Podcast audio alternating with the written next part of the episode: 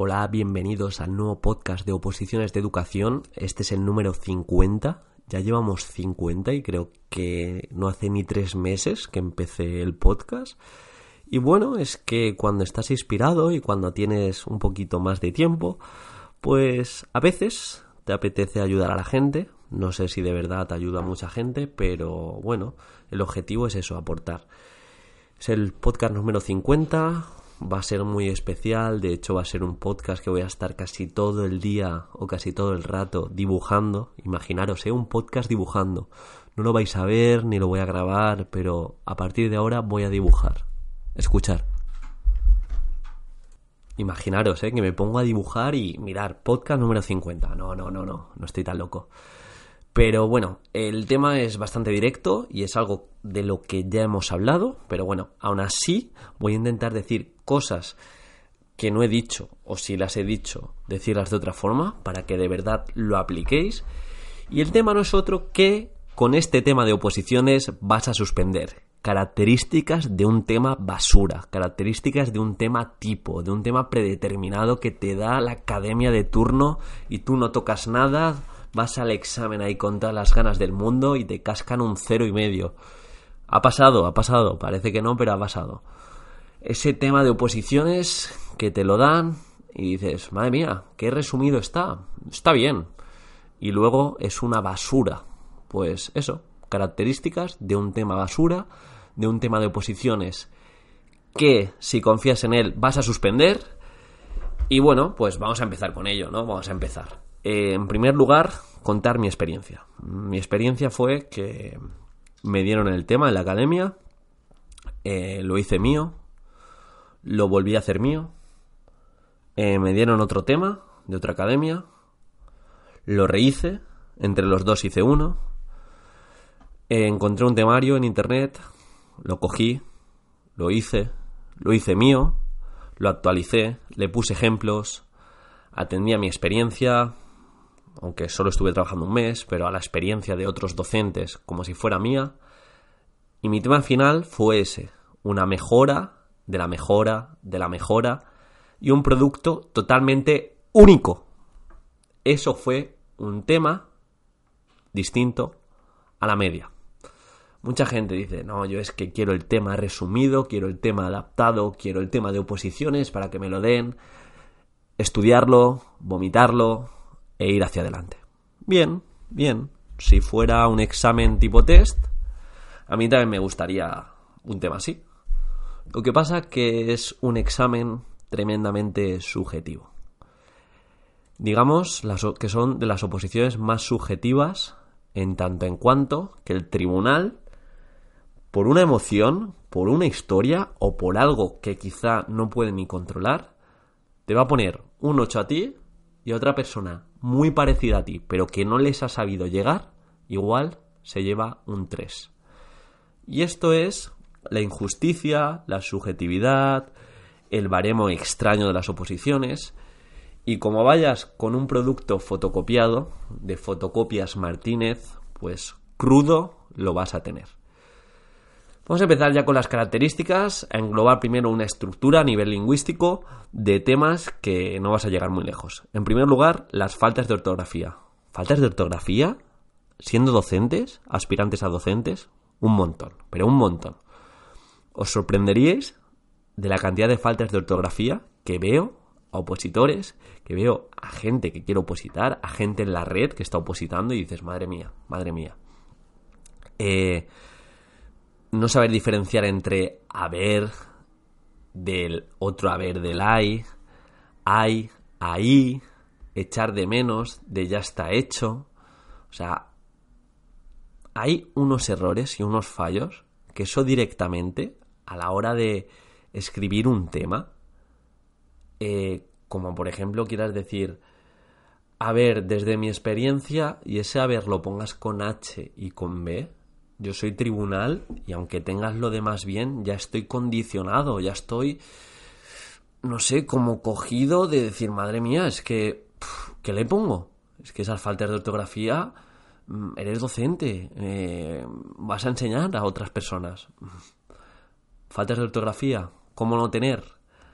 Pues siendo crítico y, y viendo, viendo, si tenéis dudas, corregiros a nivel de, de correctores y leyendo, leyendo. Sé que la gente no lee, sé que la gente no lee. El porcentaje en España, bueno, en España y en, y en Europa, la gente que lee es bajísimo, es bajísimo. Se gasta más dinero en lotería que en libros de lectura. Así que cuidado, cuidado con esto, con esas faltas de ortografía que van a condicionar terriblemente para mal vuestro tema de oposiciones y vuestro, vuestro supuesto y vuestra programación. Vamos, desde luego. Por otro lado está el uso de expresiones coloquiales.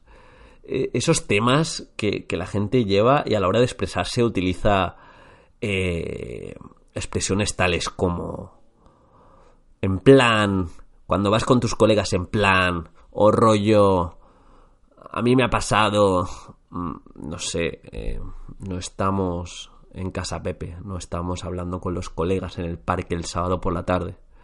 Necesitas atender a que estás haciendo una oposición y tienes que usar expresiones más formales.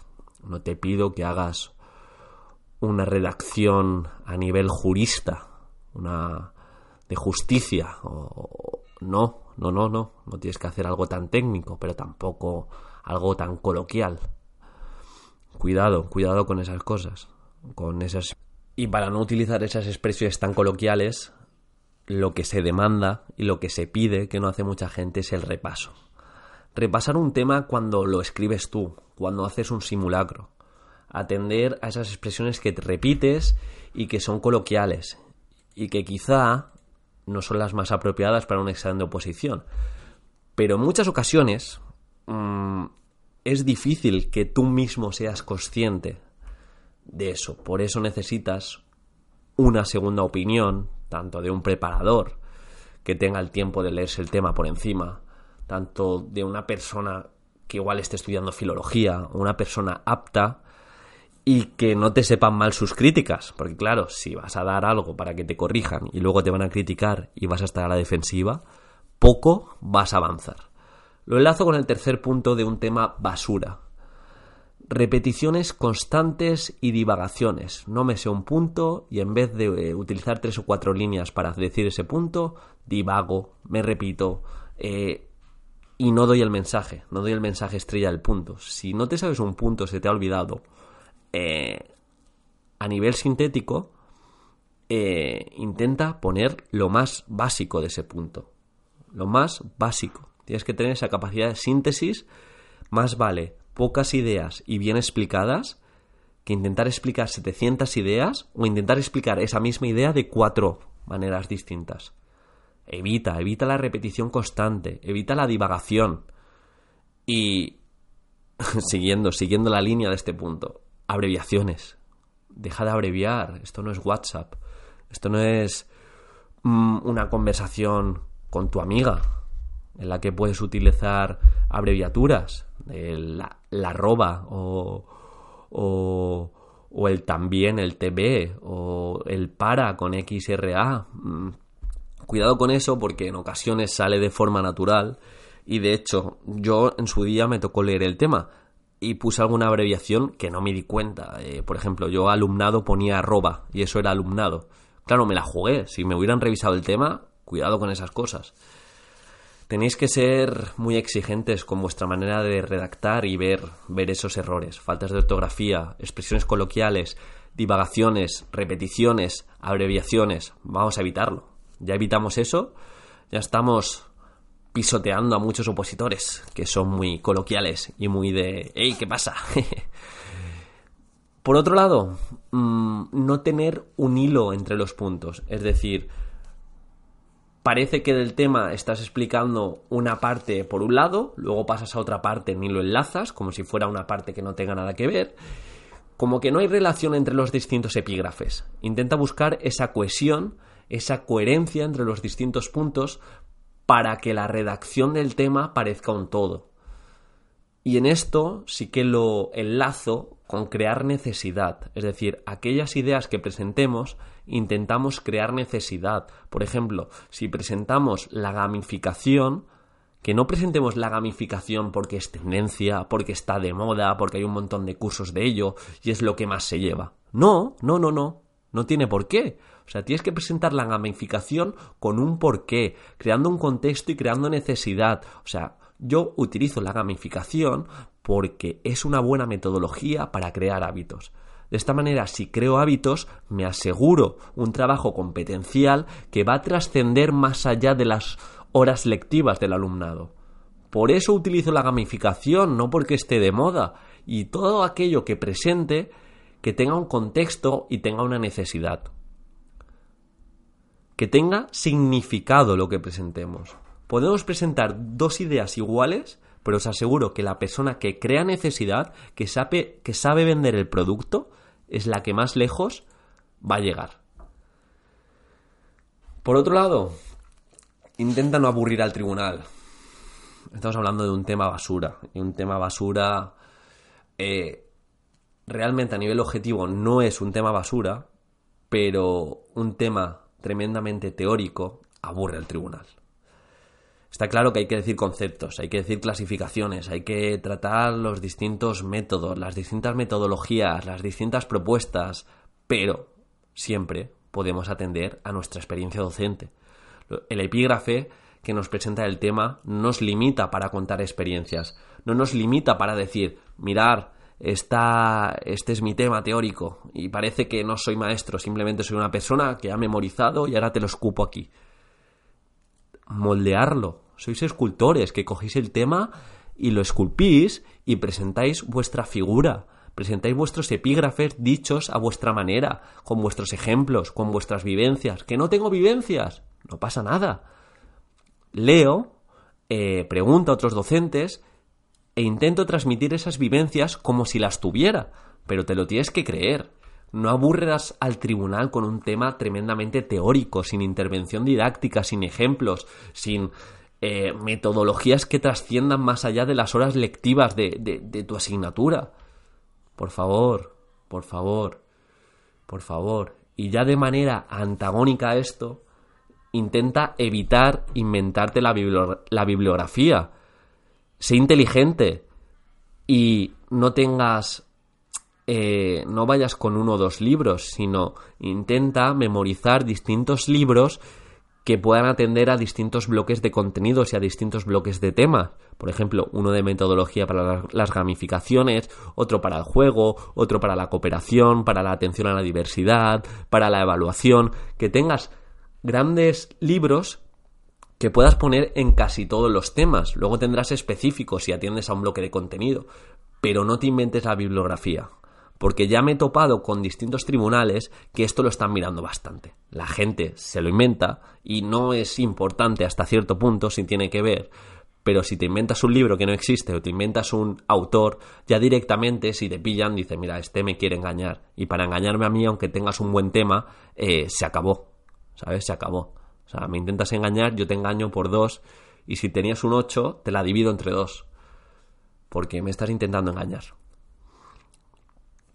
Y por último, la característica del tema de oposiciones basura es no atender a las introducciones y conclusiones. ¿Qué quiere decir esto?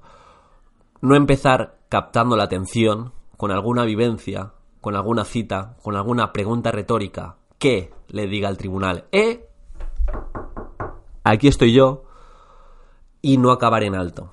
Mm, intentar que se marque muy bien ese inicio y ese fin ese inicio y ese fin. Porque lo primero que lee, lo primero que lee un tribunal, tiene que actuar de disparador, tiene que actuar de propulsor de curiosidad y lo último que lee tiene que actuar de chapó, esto me ha gustado y me ha dejado pensando y reflexionando acerca de todo lo que me ha presentado. Rápidamente, características de un tema basura al uso faltas de ortografía, uso de expresiones coloquiales, repeticiones constantes y divagaciones, abreviaciones, no tener un hilo y un nexo entre los distintos puntos, aburrir al tribunal con un tema tremendamente teórico y sin ejemplos, inventarte la bibliografía y no ser eficiente. Este es un punto que puedes preparar y no eh, supone de tanto estudio. No crear necesidad, es decir, presento la gamificación porque sí, no, preséntala con un porqué siempre, y todas las metodologías y los aprendizajes y las propuestas con un porqué. Y por último, no empezar captando la atención y no acabar en alto, haciendo reflexionar al tribunal. Si te alejas de todas estas características, tu tema ya no es basura, os lo aseguro. Bueno, espero que no haya sido muy duro. Mm, he usado el término basura para captar la atención y para saber que vosotros, como opositores y opositoras, valéis mucho más que esto. Un saludo, ya sabéis que me podéis encontrar en preparadoredufis.com y en instagram.com barra preparadoredufis y tenéis el correo preparadoreducacionfísica.com. Agradezco muchísimo el feedback. Darle like, por favor, si has llegado aquí, dale un like y dile, ¡eh! Que esto me sirve mucho. ¡eh! Que esto es una mierda, esto es una patata. Lo que sea, pero decidme algo, por favor.